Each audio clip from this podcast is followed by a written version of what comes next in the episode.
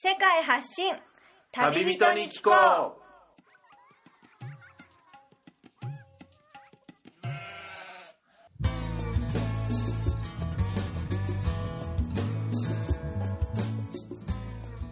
この番組は世界各地で出会った興味深い旅人や現地在住の日本人にざっくばらんにインタビューをしていくトーク番組です。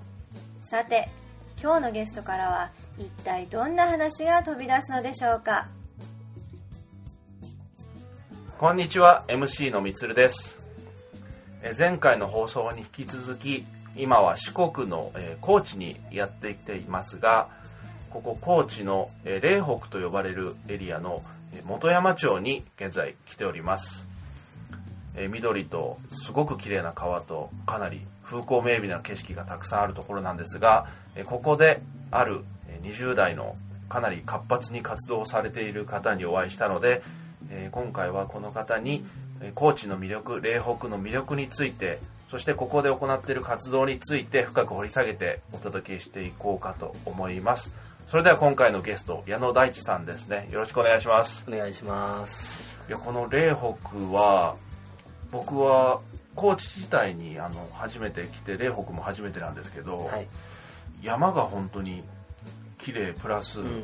棚田ですね、うん。この嶺北の本山隣の土佐町大豊町の中で棚田が僕はすごく印象的だったんですが矢野さんはもともとこの高知のご出身ということではないですか？そうですね。あの、僕は、えー高知に来たのが7年ほど前ではい。もともとは京都府の、えー北部にある、はい。あの日本三景の天橋立が有名なあの宮津という宮津。市というところから、えー高知県に行きました。ああそうですか、はい、なので本山町自体は、えー、と去年の10月にえーまあ、こちらに移住するということで、はい。はい、来させてもらいまし実は知る人ぞ知る矢野さんはブロガーということで、た、はい、かなりあの知られてる知ってる人も多いかと思うんですけども、じゃあその本山に来る前は、はい。また高知の違うとこかに？そうですね。高知市内にある、はい。えー、ともともと高知大学という大学に通っていまして、はい。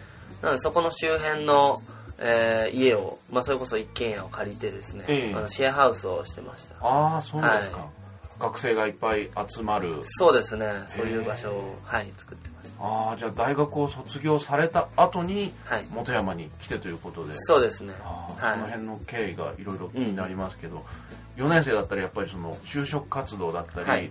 一般的なねこの先の進路っていうことでいろいろ考えると思うんですけども、はい。矢野さんはどういった感じでその進路について取り組まれて今ここに本山に来てるのかなと思いまして、もともと、えっと、結構小学校の高学年ぐらいから、はい。えーまあ、学校の先生になりたいっていうのがずっと夢だったんですね、はい。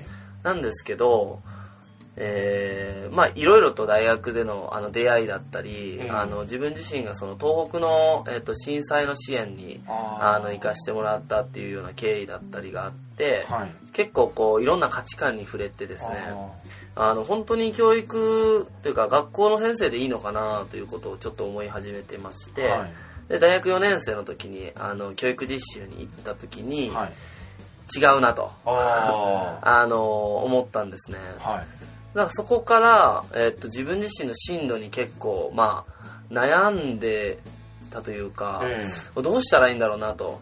でもやりたいことはたくさんあって、ええ。でもなんかこのまま就職活動してもええ。自分の見つけたいものは見つけられないななとちょっとこう感じていたので、えはい。まあなんか就活とかも特にしなくってあ。のもん悶々としながら結局大学4年生の3年 3, か3月かはい。を迎えてまあ蓋を開けてみるとあれ自分何をしするのかなと。あ卒業してから仕事もないしどうしようかなというふうにまあ考えていたところ少しまあつながりのあった、はい。あのープロブロガーの池田隼人さんという方に有名ですね。あのーはい、はい。あのもともとちょっと、えー彼のあアルバイトみたいな形であのーお手伝いをさせてもらってたっていう経緯もあって、ええ。ちょっと彼にお願いしてみようと思ってですね。自分流のあのーなんていうかエントリーシートじゃないけどへエントリーメッセージを送らせてもらってですフェイスブックで、そしたらまあ彼もちょっと面白がってくれたというかはああのいいですねということで彼のアシスタントにさせてもらってはい。はい。あのー卒業後はずっとアシスタントをやらせてはあ、はい。アシスタントのナンバーワンという形で。そうですね。その時に初めてアシスタントっていうなんあかー。まあ制度というか今はなんかブログ書生とか、はい。あのー池早弟子とかっていうふうにまあ、ネット上では言われてるんですけど、えはい、あのアシスタントという形で、はいその矢野さんが第1号で入られて、はい。気になるその制度というか、はい。池原さんのとこで、うんうんうん。あの特別、はい。池原アシスタントはこんな仕組みになってるみたいなのの特徴ってどんなのがあったりしますか、たまあ強いて言えばベーシックインカムっていう、ベーシックインカム。あの形で、はい。えっと、いわゆるその基本的に池田さんのアシスタントになって最初の時期は、ええ。もちろん仕事をさせてほしいということで、はい。あのやらせてもらったんで、はいまあそうですね。週2回くらいははい。何かしらまあ仕事があるような状態おでーあの関わらせてもらったんですけど、はい。まああの徐々にこう、まあ、池田さんのアシスタントが増えてったり、ええ。あの彼自身の考え方のか変化とかもあって最終はもう仕事池早さんから任される仕事ははい。基本ゼロで。はあ、はい、それで、まあ、あのいくらかのお金を、まあ、定期的にあのうんいただけるという形でただ、えっと一つの条件としては、まあ、ブログをやってくださいと、はあ。あの発信自分で発信力をつけてくださいっていうことと、はい。あとは、えーまあ、自分で何かしらやっぱり見つけて、ええ。それに対して、まあ、積極的にアクションして、はい。まあ、1年とか2年っていう、まあ、短期的なスパンで、はい。あの彼は、まあ、ある種パトロンになって援助してくれるからあのいろんなことを自分で成し遂げるような、はい。そういう、えー形で、えー関わってくれてましたね。そうですか、はい。その池田さん自身も、うん。東京から高知に選ぶ、はい。引っ越してこられて、はい。しかもご家族で。うん。で一気にその縁のなかった四国というところに来て、たくさん高知の情報発信をしてるの僕も見てたんですが、そのアシスタントでその高知の情報発信池原さんがすでにしてるのとは違う形でこういう暮らしがあるようだったり、まあ、自分で仕事を作り出す的なもうもう道なき道を自分で作り上げていく感じですよね、まさに。そうですね。まあ、アシスタントの方々も、ええ。あのまあ、僕みたいなタイプとは全く違うような人も結構いらっしゃって、はいまあ、こ黙々と本当にブログだけをあの中心にやってる人もいますし、えまあ、ウェブサイト制作とかをあのやってるような方,、ええ。方もおられますし、えはい。僕はどちらかというと外に出て行って、ええ。いろんな人と関わって何かこう仕事を生み出すというか、うん。そういう形の動きをやっていてでもなかなかそうですね。まあハードル高いっちゃ高いですけどね。うん。やっぱり1年とか2年ってスパンで自分で本当に自分次第ですよね、そうですね。かなり試される。そうそうそう。あー。でも矢野さんが今まで取り組んできたはい。企画の中で、はい。あの新しい人来てもらって、はい。えーこういうことやったよみたいなの例えばどんなのがあったりえっと大学卒業して、まあ、はい池田さんのアシスタントになって1年目の時には、はいえっと、まだそこまでこう具体的にあのなんていうかこう事業として回していくような、えー形のものはなくて、はい。まあ、子供を対象にしたあの教育のカリキュラムを作って、ええ。まあ、去年考えてたのはあのはい。ツリーハウスを、まあ、何年かかけて子供たちが作っていく構想段階から実際に建てるまでを作っていくって子いうような供たちが。そうですね。それのサポートをするような、はい。そういった活動を、えーっとやらせてもらったりとか、はえーっとあとはその行政、まあ、この嶺北の地域にある、はい。あの大川村っていう村があるんですけど、はい。そこのあのホームページを、えーっとまあ、面白くするような、ええ。あの企画を作らせてもらって、うん。それをまあなんていうか定期的にあの話して、えー、とサイト上に上げていくと。まあそれも正直うまくいかなかったんですけどね実際は。はい。あのどちらも現状今は続けられてないような活動になったんですけどまあそれを含めてどんどんどんどんこう外に広がっていって今現在は、えっと、今年の6月から、はい。えっと、NPO 法人をまあ、立ち上げまして。矢野さん自身が代表となって。ですね。はい代表となって立ち上げまして、はい。でそこではあのーえーここの特産品である五石茶っていうお茶を、はい。えーっと使った、えーっとまあ、五石茶の生産量を上げるための、ええ。ーっとなんていうかお手伝いをしてくれる。まあ、はい。なんていうかボランティアスタッフというよりかは、まあ、ちゃんと短期アルバイトみたいな形のものを全国的に募集をして、はい。あ10名の方を、えーっとこの霊北に呼んで、うんまあ、あのご一社の生産量を上げてもらうような活動をしてもらったりそういったまあ企画をしたりアドバイスをしたりみたいなことをやらせてもらったり人と地域を本当つなげる。そうですね。それが僕のまあ好きなものをこう掛け合わせたのがやっぱり人と関わることがすごく好きだしあとは地域っていうまあ本当にこう田舎ええ。でのなんか生活だったり、はい。あのそういうなんかこうフィールドとしての田舎ってすごく好きなのでなるほど。そこを掛け合わせれる何かってないかなっていうのをずっと模索してて。はい。そうですかなるほど。その矢野さん自身のその深く掘り下げた活動はうん番組後半に徐々にあの聞いていこうかと思うんですがこの田舎暮らし、うん。この霊北もかなりあの高知市内に比べたらまあ人口も少なくて、まあ、緑がその分多くてでもまあいわゆる田舎と呼ばれるところだと思うんですけどこのまずそうですね高知の魅力について最初にお伺いしてもいいですか？はい。市内に最初お住まいになられた時、うんうんうん。僕も県外から関東の人間なので、はい。高知に来た時にその池田さんとかの情報を見てたんですけど酔い越しの金を持たないっていううん。記事を見てすごくあのお酒が好きなうん。県民性であるとどういう場所なんだろうどういう人たちがいるんだろうって思いを秘めながら来たんですけどもう矢野さんの場合高知に長くいて、はい。もう気持ちとか自分の性格ももう高知寄りになられてきてますか？そうですね。あのかしたら。特にこう、まあ、僕のもともと生まれた京都とええ。比べると、やっぱだいぶ違うなと思っていて京都は特にこう家とか、ええ。あの地域とかっていうのがすごくこうまあなんだろうな閉鎖的なところがあるなっていう感じはあって、あとはその人々のなんていうかええ。こう生活っていうのもこう粛々と生きるみたいなところが結構美学としてあるような感じがすごいあのあるんですけど、えまあ、高知ももちももちろんその市内と山川っていうのでの違いは大きくあるんですけど、やっぱ共通してあるのは、ええ。まあ、先ほど言われたみたいなお酒っていうのも一つあるんですけど、はい。やっぱり基本的にこう大雑把な人が多いんですよね。はあ。それはすごくいい意味で大雑把で、ええ。本当細かいところに気にし細かいところ気にしないはい。ので こう失敗を恐れて新しいことがやれないみたいな環境ではなくてはあ。なかなかこう他の地域というか他のね県では、ええ。あのそういう新しい何かが生まれるのってすごく難しい環境もあると思うんですけど、ええ高知はもう本当にそういうのが生まれやすい地域だなっていうのはこちらに来てからすごく感じましたね。そうですか、市内もここの嶺北の地域もそれは言えてることなんですね。言えてま言えてますね、う、そうですか。ただあの市内とやっぱりこっちの大きな違いとしては、はその地域性というか暮らし方の違いがものすごく大きくあるので例えば、はい。あの僕が今住んでいる、はい。あの本山町っていうところの元中山間部の方に行くと、はい。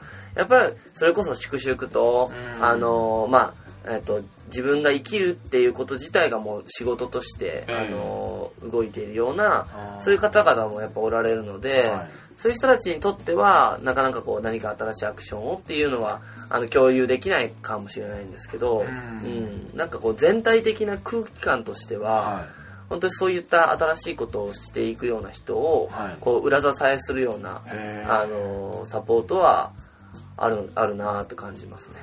県民性としてそういう気質がもう全員に根付いてる、そうですね。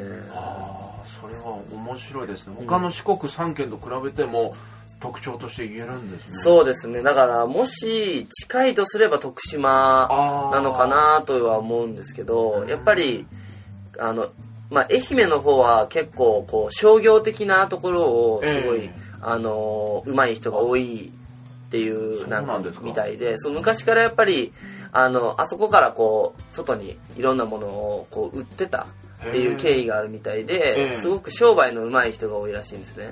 だからそういう意味で言うと高知はまじ本当に商売がこう下手くそ な人。だから大雑把だし細かく何か組み立てるというよりかはなんかボンとやろうみたいな。だからでかいことをなんか個人がやるっていうのがすごいあ。って例えば霊北だと自分家で祭りをやって、はい。あの参加者が4500人来るような4500人。そうあの場所を自分の家で作ってるような人もいますしなんかすごいこう一人一人がやるええ。ことのこうでかさがでかさが。ちょっと違うんですよ、ね、比較力があるんですね。そうですね。うん。大きいことをしてやろう。そう。それがもし失敗してもまあええやないかっていうか。だからなんか東京で例えばあの大きいことやろうってなると、ええ。まあ世界をこう見たりとか、はい。い、わゆるこう大きさの違いが多分すごいあるんですけど、え高知の場合は自分の見える範囲での大きさがすごいなと思っててあそうそうそうそう。ーそうですか、うん、一気にこう全体巻き込んでいくみたいな。そう。つながりがじゃああるんですかねつながりもすごいはああるのはありますね。そうそう。だからなんか僕が感じたのは、ええ。まあ田舎は特に、まあ、どこの地域でもそうなんかなとも思うんですけど、はい役割がしっかり明確にあるなと思っていて彼はこういう役割だとか、ええ。彼はこういうふうにあのあの人はこんなふうな役割を持ってるとはい。かっていうのが、なんかすごく分かりやすく見えますね。そう。だから僕も何かやろうとした時に、ええ。あこの人に声掛けをすればいいんだうまくいくなとかっていうのがもう本当に明確に見えるので、え。そうそうだから僕の知り合いで何かやりたいっていう人を、ええ。あこの人にきあの聞いたらいいと思いますよみたいなのつなげるのも結構簡単だなえ簡単と簡単です。へえ。それはなんか聞いてる限り面白い人が集まりそうなうん。素地ができてるというか。そうですね、えーそうですか。あーこのじゃあ霊北に絞って聞きたいんですけど、はい。この霊北ってエリアはあの何箇所何個の町を形成してるあの場所でえっと呼ばれるんでしょうか、4つの、えーまあ、市町村が、ええ。えっとこう一括りに言われたのが霊北地域という場所で、ええ。っと、一つは大川村というあの村。陸続きのえ村では日本で最小の村、まあ、あの人口が最小の村で今360名ぐらいの方でですすね。ね。でもう本当に小さな集落なんで集落というか、まあ、ええ。村になってしまってるんですけど、えあのそういったまあ村が一つと、はい。あとは、えっと本山町隣にはあの、はい。土佐町という場所があって、はい。そこは結構移住してきてる方が多くてですね、はあ。あの結構盛り上がってるなぁと感じるような町で。でその今僕が住んでる本山町。本山町。本山町もでもあの本当に山のね隅々というか、ええ。あのちっちゃなところの集落まで全部光回線があ。通っているようなすごいですねそうですね。ネットリテラシーとかはあのやっぱりある程度高いあの場所なのかなというのは思っていて。池田さんが住んでるのもこう持ってますそうですそうです本山町の。僕とは向かいの山なんですけどね。ああ向かいの山向かいの山ですね。それは言い方も面白いですけどそうですね最後に大手町っていうさっきええ。のあの特産品であるご一茶はい。の生産している、発酵茶ですよね。えーとそうですね。あの限界集落という言葉が生まれた場所でもあってえっと日本で一番、えっと高齢化率が進んでいるえ。場所です。もう6割に近いって言われてますね。ああ本当に山間の場所で。すごい山間の。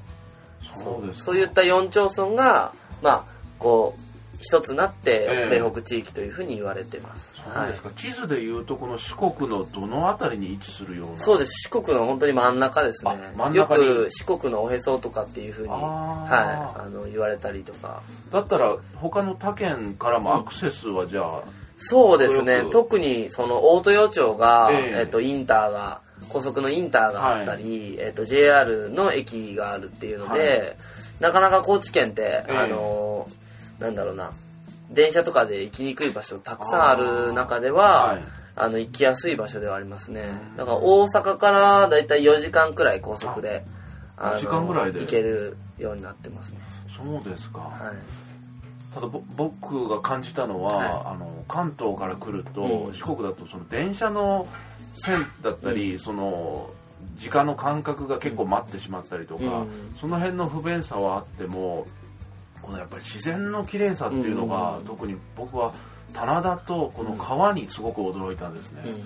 この本山町にあるあの汗見川っていう川が、この透明さこれなんだっていうふうに思うぐらい、もう本当に透き通っててでずっと住んでる本山町に住んでる方に聞いたら、はい。昔からこの汗見川はこのぐらい綺麗なとこだったんですか？って言ったらそうだね昔からもうちょっと綺麗だったかもしれない。今でも十分綺麗なのにそんなにもう汚れが来ない、うん。山があるからやっぱその水がやっぱ豊かっていうのもあるんですかね、うん。プラス本山町に住んでる方にこの山間部に住んでる方に聞いたら光熱費の中でうちは水道代がないっていうふうに言ってるのがすごく印象的で、うん。えそれどういうことですか？っていうふうに聞いたらあの山水がもういっぱいあるからそれはもうお金取らないんだよ、うん。そんなところなんだここはっていうふうに驚いて、ちなみに矢野さんのお宅ももしかしたらはい。水道代がない。そうですね。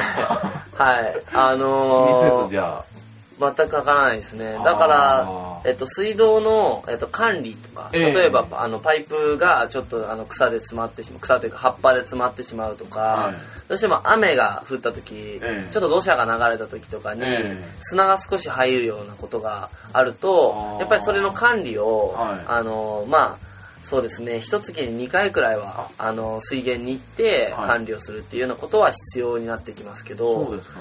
まあでも実際やっぱりそれをやってでも、ええまあお金がかからないっていうことも一つはありますけど、ええやっぱ美味しいですよねあ水自が体が、うん。ああそうそれは嬉しいですね、うん。プラスこの田舎暮らしを本当に味わわせてくれる場所なんか行くと、うん。初めて僕もあの体験したのが、うん。薪風呂？うん。五右衛門風呂で薪で炊いたお風呂っていうのが水道のあの塩素はい。で消毒された普通の水でやるよりも山水で炊いたお湯だと体がもう夜中までポカポカポカ温かいっていうのとかも、えーこんな違いがあるんだと驚きまして。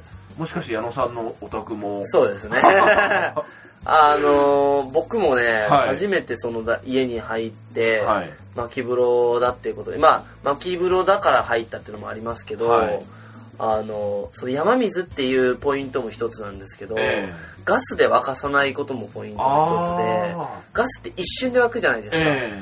で多分その沸騰するまあこれは結構科学的に証明されてるかどうかわかんないですけど、沸騰するスピードが速ければ速いほど冷めるのも速いんだと思うんですよ。えなるほど。だけど薪だとまあじわじわあそうですね。夏場とかだと2 3 30分40分ぐらいでは沸くんですけど、冬場とかだとほんと2時間くらいえ炊かないと、そうあの炊けないようなあのそういった結構頑張ってやらないと無理なんですけどえ薪の量もかなり使えますね。かなり使えますね。あだけどそれをやってもいいぐらい気持ちいいお風呂にー入れるって考えると、えもう全然苦じゃないですね。えそうですうかんそれを来てみて味わってみて、うん。あこういう良さがあるんだっていうのは本当もう百聞は一見にでしたね、うん。でもまあそういう自然が綺麗で水の恵みが豊かだっていういい点もあればちょっと大変なのが、うんうんうん。あの聞いた中で獣害がちょっとあると、うん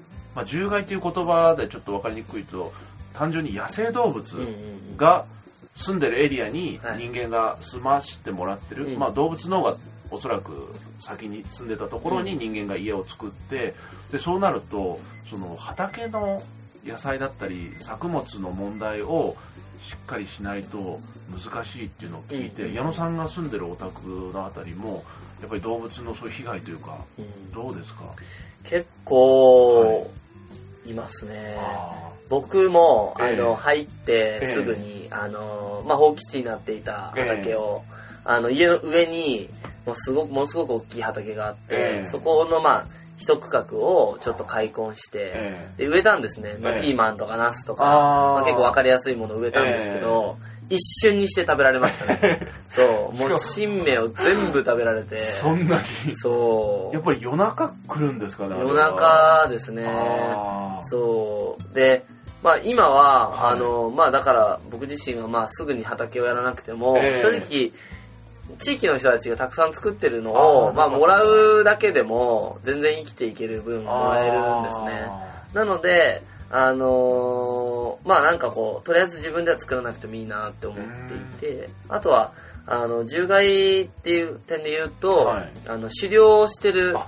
あの漁師さんがハンターの方はい。々、あのすごい地域におられてですね、ええ。その方と一緒に、まあ、鹿だったり、はい。あのイノシシっていういわゆるまあ今お肉にするとねジビエっていう,、ジビエ。こう高級のねあのお肉でよく最近はね、はい。出てるんですけど、えまあ、そういうのにできるようなあの言ったらまあ獣害にね苦しんでる人たちは、はい。特に鹿だったりイノシシがええ。結構獣害でひどいので、はい。それをまあ狩るような仕事をまあ、将来的にちょっとずつできるようになりたいなと思ってうん。今は教えてもらったりもしてる漁師免許も徐々に取る方向で。あもう今持ってるんですあそうなんですか。はいそう。なんでその漁師免許もなんか段階があったりするんですか、ね、いやないですね。あの結構簡単に取れます。あそうなんですか。の1日講習受けてええ。1日の試験で取れるので、あの罠のそうです。罠罠ですね。やつに関しては。い。ああじゃあであの猟銃とか、そっちになると。銃だとですね、ええ。あの銃も同じなんですよ。はい。1日の講習と,、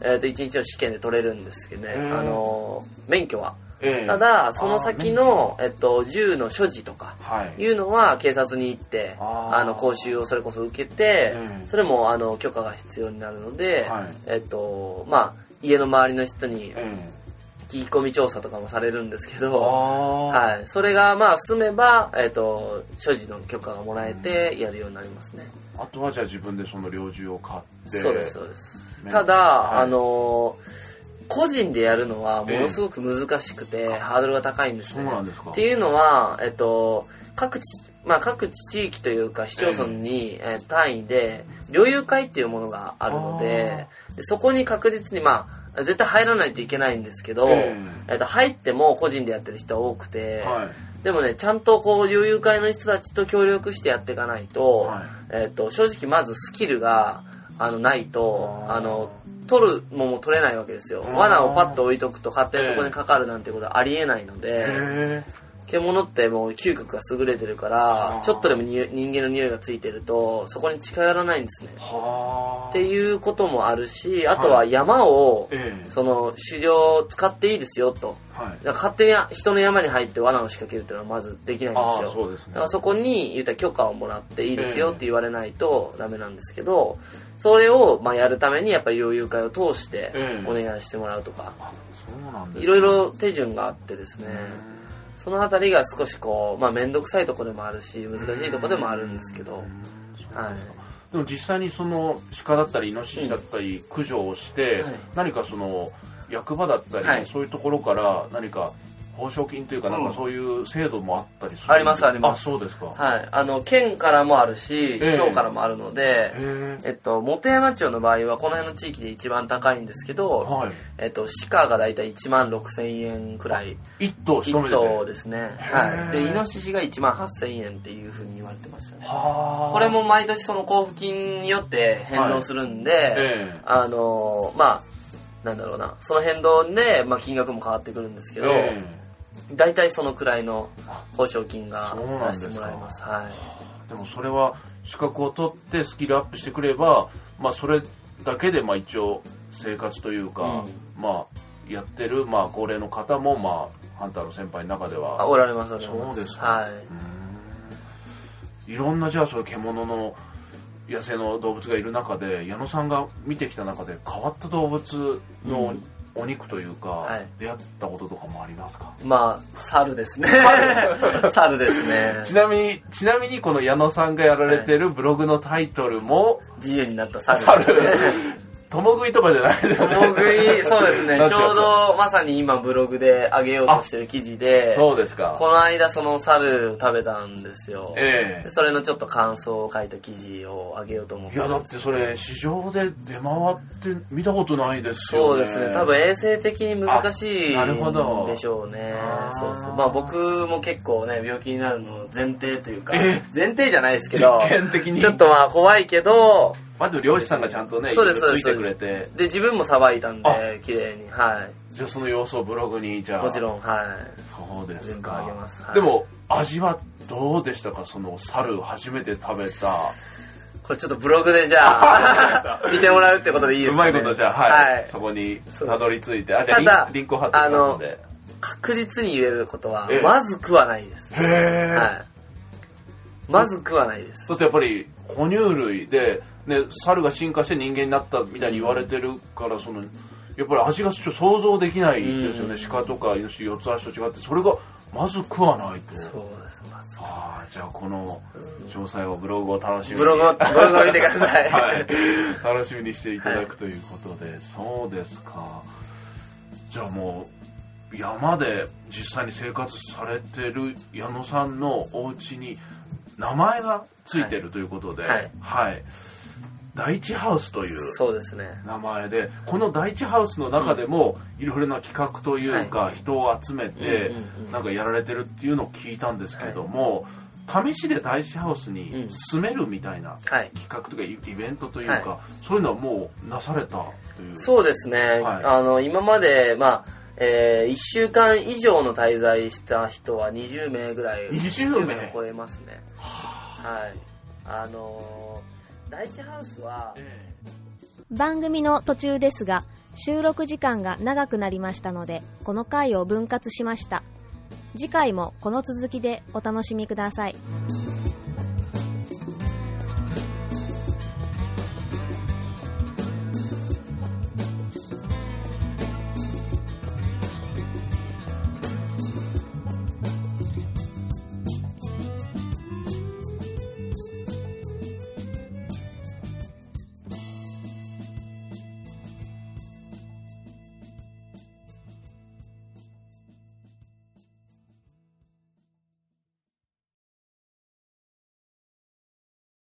この番組はバックパッカーを応援するたびたびプロジェクトの提供でお送りしました。